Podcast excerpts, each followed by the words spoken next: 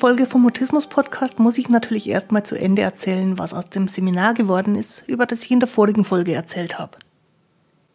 Denn dazu hatte ich mir ja Gedanken über meine Stressreaktion und meine momentane Überforderung und die ganzen Befürchtungen gemacht.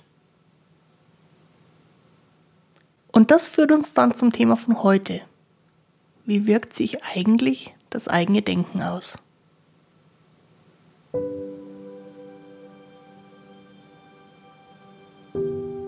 Ich bin Christine Winter und ich hatte selektiven Mutismus, bis ich Mitte 30 war. Heute unterstütze ich andere beim Mutismus verstehen.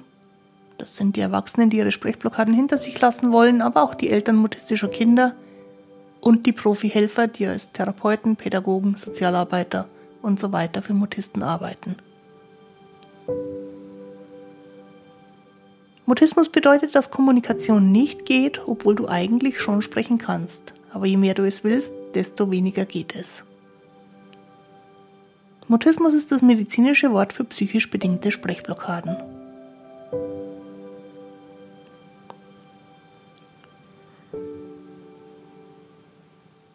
Grüß dich und schön, dass du da bist. In dieser Folge vom Mutismus Podcast soll es um Unsicherheitsgedanken gehen und um die Frage, ob Mutismus ein Denkproblem sein kann. Und das führt dann zur Frage, ob in Anführungszeichen geschrieben, anderes Denken geeignet sein könnte, mutistische Blockaden zu verhindern. Los geht's, lass uns über Sprechblockaden reden. Beim letzten Mal ging es ja darum, dass ich ein Seminar vor mir hatte und dass mir das ziemlich zugesetzt hat. Und ich möchte natürlich die Geschichte zu Ende erzählen, wie es dann wirklich war. Wir waren ja so mittendrin ausgestiegen in dem Moment, als ich wieder einigermaßen mit mir im Reinen war, aber noch zwei Tage hin hatte, bis es dann tatsächlich losgegangen ist.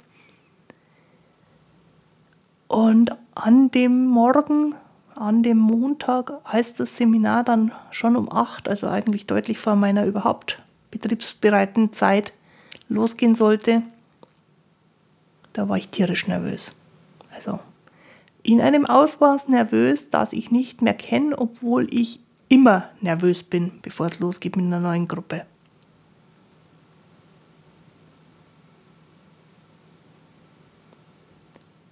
Ich hatte das Gefühl, dass in meinem Kopf alles völlig durcheinander ist, also als ob jemand einmal kräftig den Inhalt von meinem Kopf geschüttelt hätte und dann alles da liegen geblieben ist, wo es gelandet ist.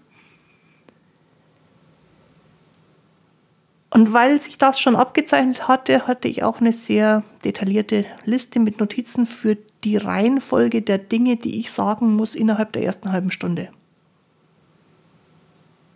Ich kenne mich ein bisschen, ich habe inzwischen viele Seminarstunden mit vielen verschiedenen Gruppen gemacht und ich weiß, der Anfang ist schwierig, wenn der Anfang läuft, dann dann geht es.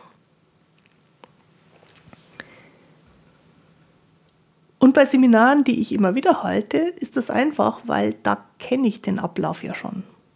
Diesmal war es mit einem ganz neuen Thema, mit einer, also was heißt mit einem ganz neuen Thema? Es ging immer noch um Kommunikation, aber mit einer Zielsetzung, die ich sonst so nicht in meinem Seminar mitverarbeitet hatte. Und deswegen hatte ich das Gefühl, dass das was völlig anderes ist.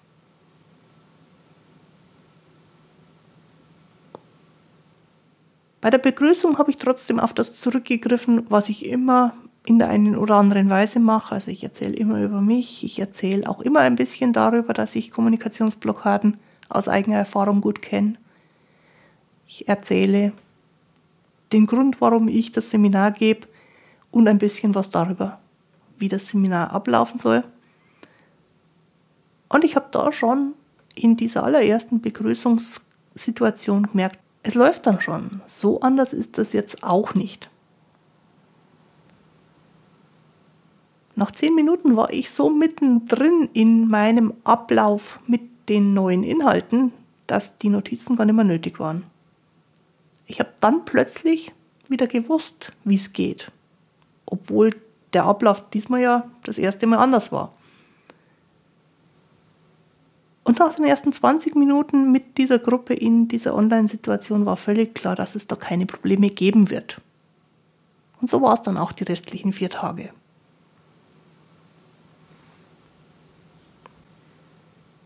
Wenn ich zurückschaue auf etwa zehn Jahre Kommunikationstrainertätigkeit, dann war es immer so.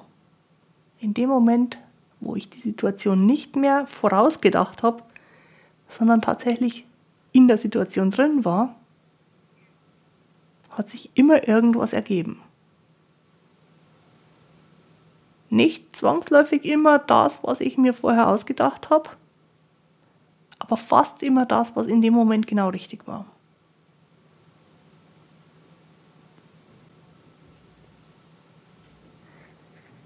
Und da sind wir nun bei dem Thema, auf das ich heute kommen wollte, nämlich auf die Rolle des Denkens bei Problemen ganz allgemein, bei Kommunikationsherausforderungen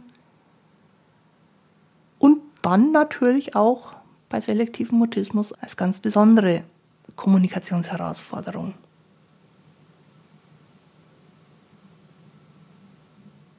Meine Beobachtung ist, dass Menschen generell, und ich bin da definitiv keine Ausnahme, mühelos in der Lage sind, durch ihre eigenen Gedanken Probleme zu erschaffen, die es außerhalb der eigenen Gedanken niemals geben wird. Es gibt auch verschiedene Zitate von berühmten Leuten, die alle irgendwas in Richtung gesagt haben von, von all den Katastrophen, in denen ich in meinem Kopf war, ist nie eine einzige eingetreten. Das scheint also so Grundbetriebszustand von Gehirnen zu sein, dass die Probleme erdenken, und zwar zu einem Zeitpunkt, bevor die Situation, um die es geht, überhaupt erstmal da ist. Wie auch bei mir in meinem Seminar. Ich habe zwei, drei Tage vorher eine Panik entwickelt. Ich nenne es jetzt einfach mal Panik, obwohl es medizinisch gesehen wahrscheinlich keine war. Aber jedenfalls einen körperlich-psychischen Ausnahmezustand, Einfach nur deswegen, weil ich darüber nachgedacht habe, was dann alles sein könnte. Und je mehr ich darüber nachgedacht habe, was dann zwei, drei Tage später alles sein könnte, desto mehr ist mir eingefallen. Und je mehr mir eingefallen ist, desto tiefer habe ich mich da hinein verstrickt. Und es gab keine Realität außer dem Termin in meinem Terminkalender für Montag früh um 8 Uhr. der war relativ neutral formuliert und hat jetzt nicht erkennen lassen, dass man sich da so einen Kopf drum machen muss.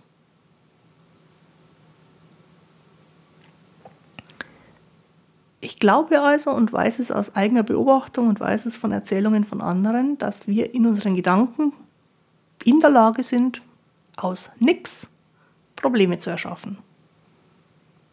Um dann wiederum die Probleme zum Anlass zu nehmen, uns noch mehr Gedanken zu machen.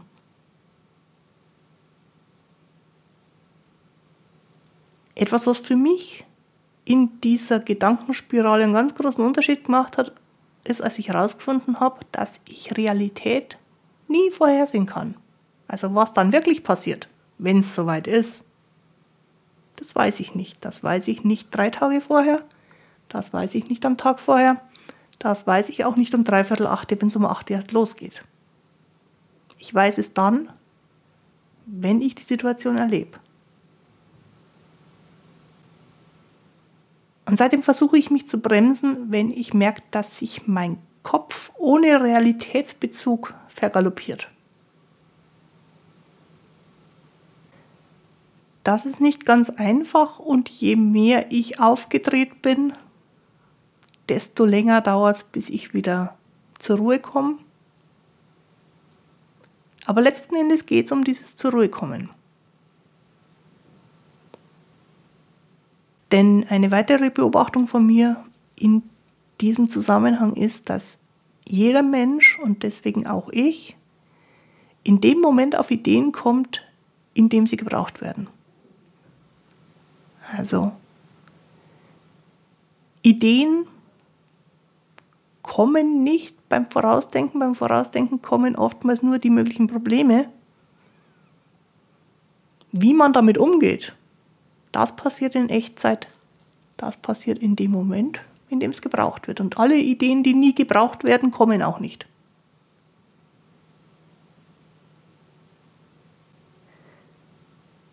Zu viele vorausgedachte Herausforderungen gleichzeitig führen dazu, dass überhaupt keine Ideen mehr kommen.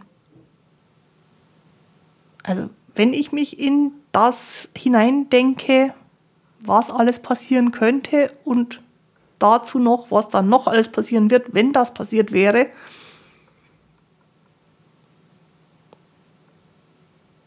dann kommt der Moment, wo keine Ideen mehr durchkommen. Ich glaube gar nicht unbedingt, dass die Ideen nicht da sind. Sie finden bloß keinen Platz mehr, um anzudocken, weil so viele Probleme immer neu, immer wieder, also oftmals sind es gar keine neuen Problemgedanken, sondern immer wieder die gleichen Problemgedanken im Kopf rumschwören. Und was man weiß, ist, dass in unserem Kopf für bewusste Verarbeitung gar nicht viel Arbeitsspeicher zur Verfügung steht. Man sagt, dass für unbewusste Verarbeitung, also das, was unser Körper und unser Kopf macht, ohne dass wir was davon mitkriegen, massenhaft Kapazität da ist. Aber für bewusste Verarbeitung hat man so rausgearbeitet, haben wir, wenn wir gut drauf sind, sieben Informationen gleichzeitig, die wir handeln können. Wenn wir sehr interessiert, sehr irgendwo involviert sind, man sagt auch im Flow sind, dann können es auch mal mehr als sieben sein. Dann heißt die Zahl 7 plus 2, also 9. Wenn wir sehr gestresst, angespannt, überfordert, herausgefordert oder auch wenig interessiert, gelangweilt sind, dann sind es zwei weniger als sieben, dann sind es nur noch fünf Informationen, die wir innerhalb von einem kurzen Zeitraum verarbeiten. Und wenn der Speicherplatz komplett mit ausgedachten Problemstellungen aufgefüllt ist,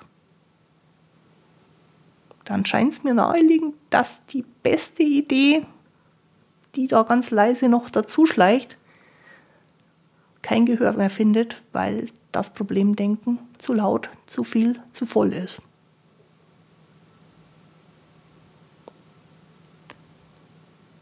Was ich beim letzten Mal ja auch geschildert habe, ist, dass mein Körper dann gezeigt hat, dass es eine Herausforderung zu bewältigen gibt. Durch hohe Anspannung, durch hohe Aktivierung, durch das, was wir manchmal als Gefühl, als Stress bezeichnen. Das macht total Sinn, weil wenn ganz, ganz viele Probleme im Kopf sind, dann macht sich der Körper so schnell er kann darauf gefasst zu reagieren. Und weil so ein Körper halt nun mal Energie braucht, wird Energie bereitgestellt, die dann das Gefühl von Nervosität erst so richtig spürbar macht.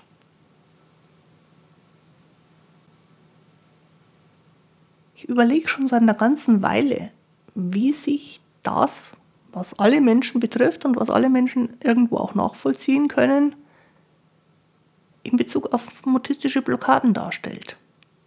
Und ich bin mir noch nicht sicher, aber wenn ich für mich allein drüber nachdenke, bringt es uns allen nichts. Deswegen einfach mal so ins Blaue gesprochen. Möglicherweise heißt mutistische Blockade, dass durchaus sinnvolle Ideen, wie man mit der Situation umgehen könnte, vorhanden sind, aber gerade nicht durchkommen, weil der Körper unter hohem Stress steht, unter so hohem Stress, dass Kommunikation keine Priorität mehr hat, weil sie zum Überleben nicht notwendig ist. Und dass zugleich im Kopf ungeordnete Information rumpurzelt, die den kompletten Arbeitsspeicher ausfüllt. Was dann passiert ist, dass die Idee, die Handlungsinformation einfach nicht mehr ankommen kann. Würden wir das als tatsächlich real ansehen und nicht nur als einen Gedankengang von mir, den ich in meinem Kopf hin und her wälze, dann würde es bedeuten, als Konsequenz, dass wenn der Körper weniger Stress hat, deswegen eher zur Ruhe kommen kann und Kommunikation wieder im Bereich des körperlich Möglichen ist. Und wenn der Kopf zur Ruhe kommt, sodass Ideen wieder verarbeitet werden können, die mutistische Blockade kein Thema mehr sein sollte.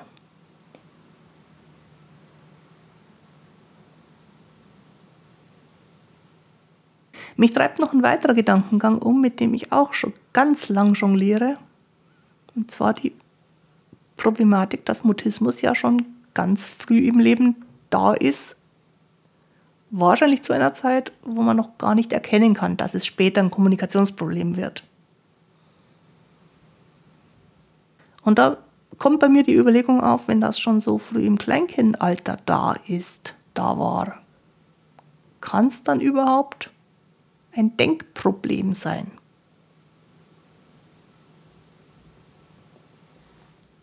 Nun muss man erstmal festhalten, dass wir über das, was Kleinkinder denken, wie Kleinkinder denken, wie Kleinkinder Informationen verarbeiten, wenig wissen, weil solange sie nicht drüber sprechen können,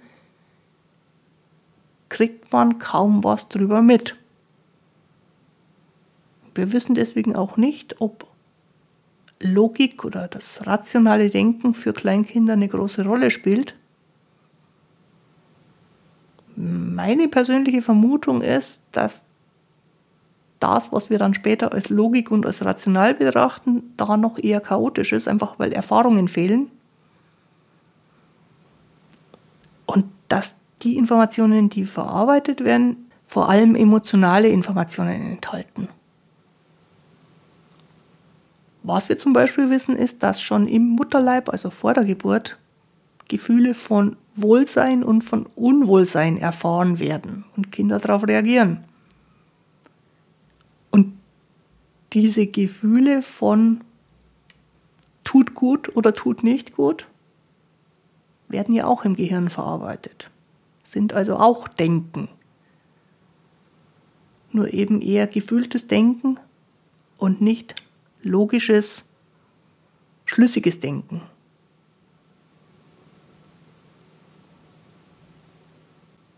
Auch die Erfahrung von Überforderung gibt es von Anfang an, also bei der Geburt, nach der Geburt.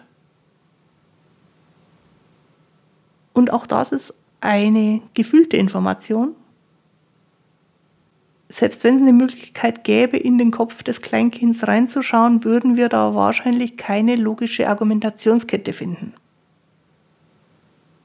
Und was man über Emotionen bei Kleinkindern beobachtet und erforscht hat, ist, die Zustände, in denen die Kleinkinder sind, gerade früh im Leben nach der Geburt, müssen noch nicht mal vom Kind selber erlebt werden, auch Gefühle von Bezugspersonen fühlt ein Kleinkind recht ungefiltert, so als ob es selber gerade im Stress wäre, in Schwierigkeiten wäre, überfordert wäre.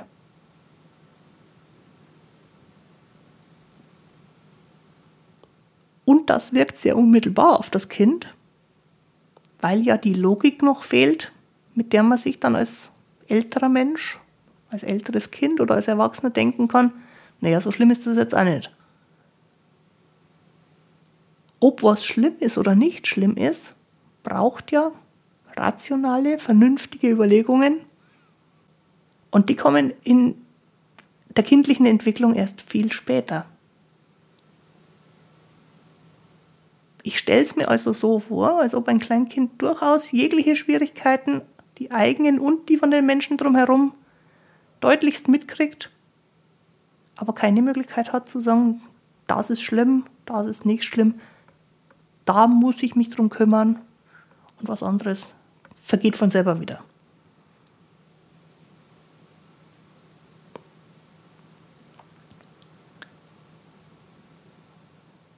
Wenn ich jetzt wiederum diesen Gedankengang auf Mutismus übertrage, wo wir uns, glaube ich, einig sind, dass Überforderung eine große Rolle spielt, dann kann es natürlich schon ganz früh im Leben hilflose Momente geben, wo man entweder selber oder die Umwelt Schwierigkeiten erfährt.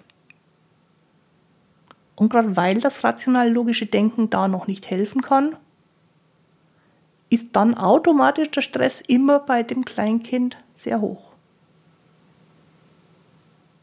Und dazu kommt die Erfahrung, dass man ja auch als Kleinkind gar nichts tun kann.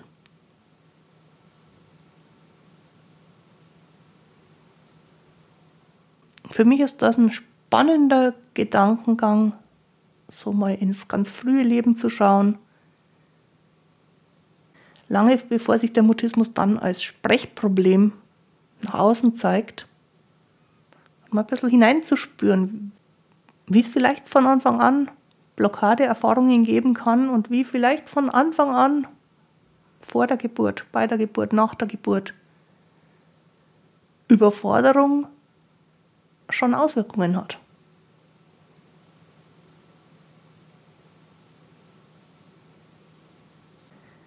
Was man, glaube ich, grundsätzlich sagen kann, ist, dass Denken ein Teil der menschlichen Grundausstattung ist. Also das, was im Gehirn passiert, und dass das völlig unabhängig vom Alter ist. Es ist gut belegt, dass die Gehirntätigkeit schon lange, lange vor der Geburt beginnt und dass also das Gehirn da bereits arbeitet und die Meinung unserer westlichen Medizin ist, dass die Gehirntätigkeit auch noch nachwirkt, während das Herz schon nicht mehr schlägt. Sodass nicht umsonst medizinisch gesehen ein Mensch dann als tot gilt, wenn kein Denken, keine Gehirntätigkeit mehr messbar ist. Und so gesehen ist Denken für mich in meinem Verständnis eine Grundkonstante von Sein, also von Menschsein, von Hiersein, von Leben.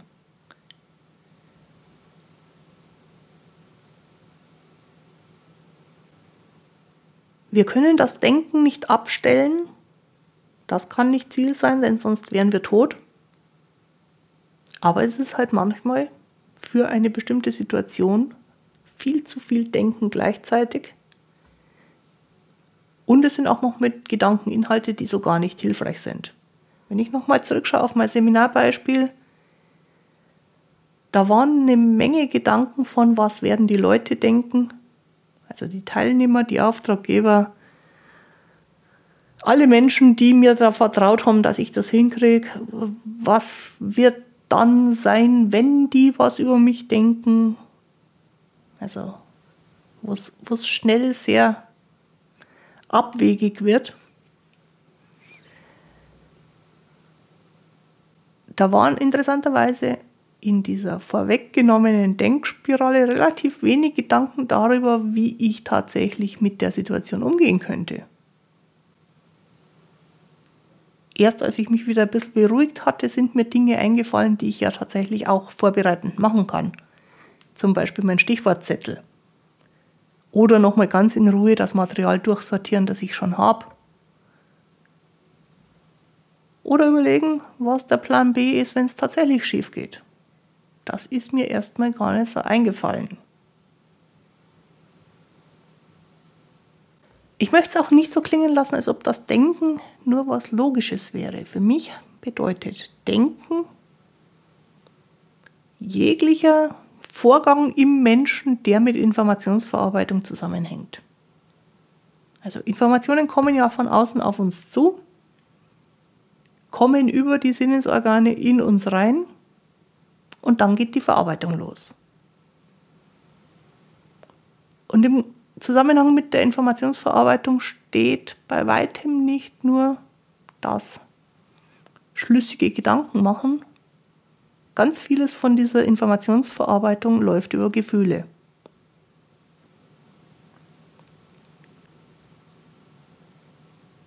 Und es wird immer wieder versucht, Gefühle in Kategorien einzuteilen. Die am besten für mich funktionierende Kategorie ist, es gibt erstens ein Wohlgefühl und zweitens ein Unwohlgefühl und drittens ein Nichtgefühl.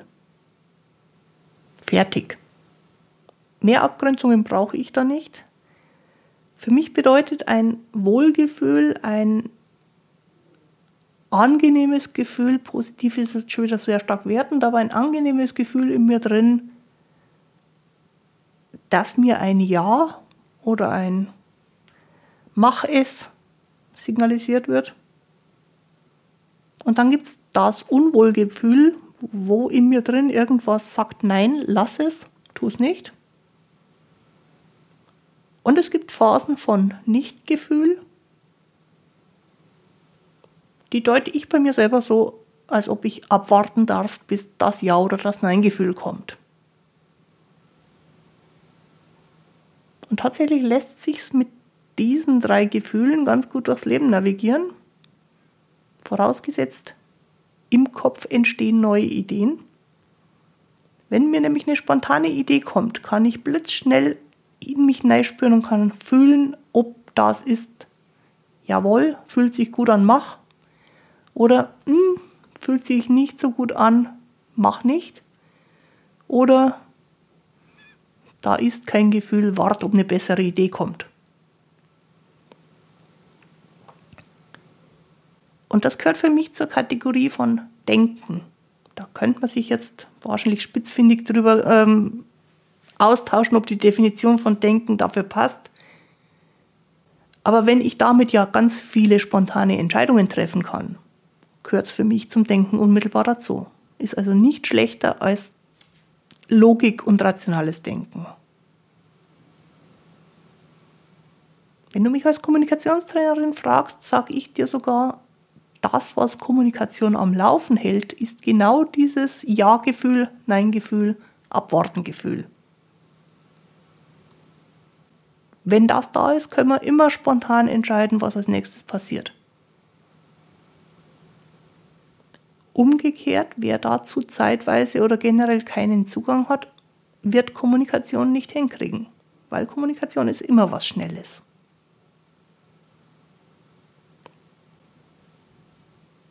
Was für mich auch mit dem Begriff des Denkens zusammenhängt, weil es auch Informationsverarbeitung ist, sind so gewisse Wahrnehmungsvorlieben. Also wie man mit äußeren Wahrnehmungen umgeht und wie man mit inneren Wahrnehmungen umgeht.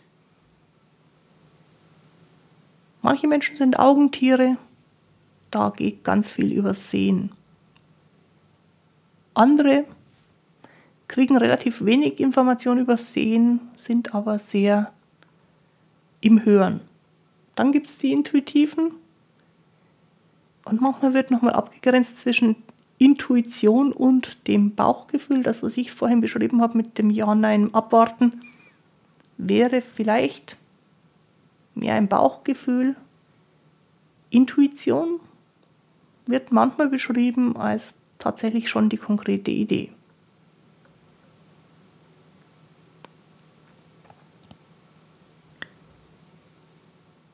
Eine weitere Form von Informationsverarbeitung ist alles, was wir aus unserem Körper raus an Information kriegen. Da wird wahnsinnig viel verarbeitet. Es wird meistens nicht bewusst verarbeitet, es sei denn, es macht sich irgendwie ungewöhnlich bemerkbar. Aber auch alles, was im Körper passiert, alle Abläufe im Körper, alle Empfindungen im Körper, alles wird verarbeitet. Und auch das braucht Gehirnkapazität, deswegen würde ich auch das zum Denken dazu nehmen. So betrachtet sind auch Emotionen, bestimmte Stimmungsfärbungen, bestimmte körperliche Entsprechungen für Situationen. Für mich Teil des Denkens. Und dann haben wir eben noch obendrauf das, was wir klassischerweise als Denken bezeichnen, nämlich das rationale, problemlösende Denken, das logische Denken.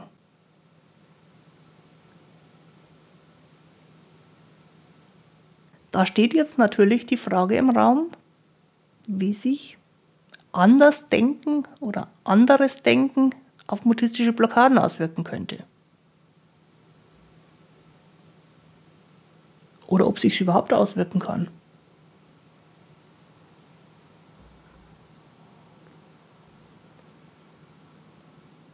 Dass es relevant ist, steht für mich so ein bisschen in meiner Aussage über Mutismus, die ich am Anfang der Folgen immer sage. Mutismus bedeutet, dass Kommunikation nicht geht, obwohl du eigentlich schon sprechen kannst, aber je mehr du es willst, desto weniger geht es. Dass es umso weniger geht, je mehr man es will, deutet für mich sehr stark darauf hin, dass es da in der Verarbeitung irgendwo etwas gibt, was, gerade weil man es so sehr will, den Erfolg verhindert.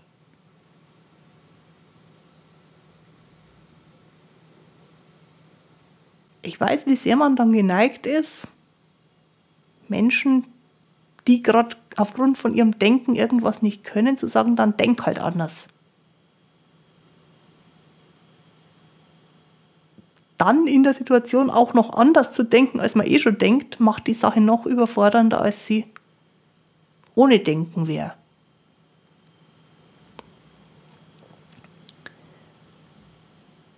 Was aber hilfreich ist, ist, wenn das Denken ein Stück weit zur Ruhe kommen kann, sodass wieder neue Ideen Platz finden und dass spontane Einfälle wieder bemerkt werden, also wahrgenommen werden können. Und im günstigsten Fall auch das Ja-Nein-Abwarten-Gefühl wieder da ist, das dann entscheidet, welche von den Ideen, die da spontan wieder möglich werden, tatsächlich umgesetzt werden.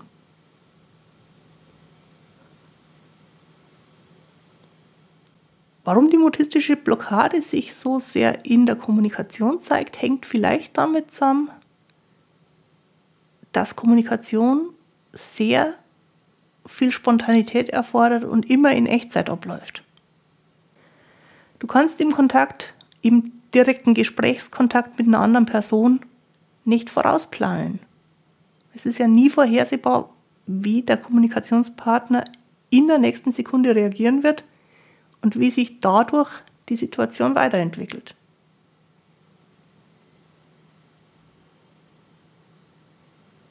Für mich erklärt das ein Stück weit, warum gerade die Kommunikation das Problem ist. Wobei Kommunikation ja, wenn wir über mutistische Blockaden reden, nicht das einzige, sondern nur das vielleicht deutlichste Problem ist.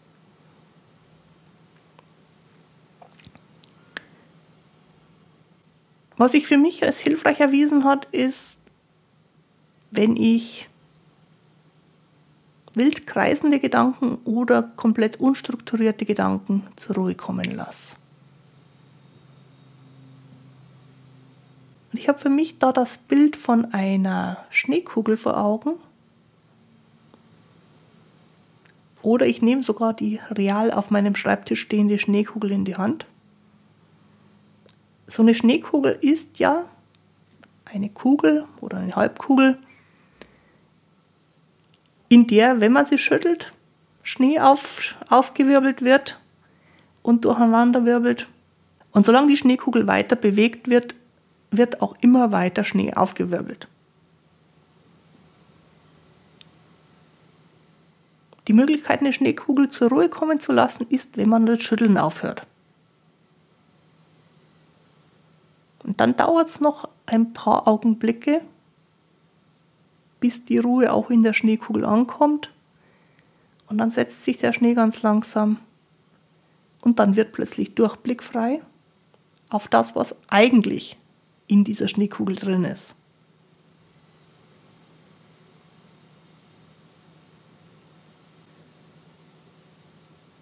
Das, was eigentlich da drin steckt, wenn das Rumgewirbel zur Ruhe kommt, sind Möglichkeiten, was als nächstes zu tun ist. Und anders als in einer Schneekugel zum in die Hand nehmen, entsteht das, was als nächstes zu tun ist, in unserem Denken in dem Moment, wo es gebraucht wird. Da ist also, während alles wirbelt, vielleicht noch gar nichts da, aber wenn es zur Ruhe kommt, wird sichtbar, was mögliche nächste Schritte sind. Und das habe ich jetzt falsch ausgedrückt, weil eigentlich wird da nicht sichtbar, was nächste Schritte in der Mehrzahl sind, sondern eigentlich wird da genau der eine nächste Schritt sichtbar.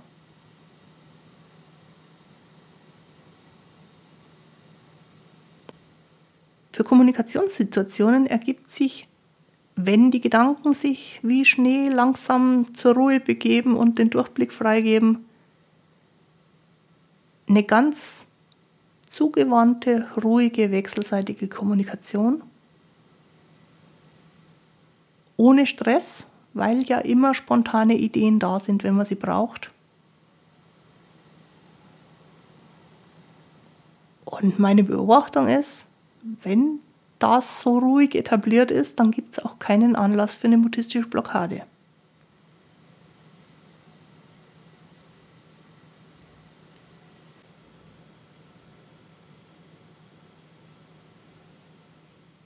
Und mit diesen Ideen möchte ich dich heute ganz ohne mein Fazit aus der Folge gehen lassen. Es war diesmal manches dabei, was von mir noch nicht bis zum Ende durchdacht ist, weil auch meine Gedanken natürlich ihre Grenzen haben. Aber ich wollte es mal erzählen. Vielleicht können wir es ja gemeinsam weiterdenken.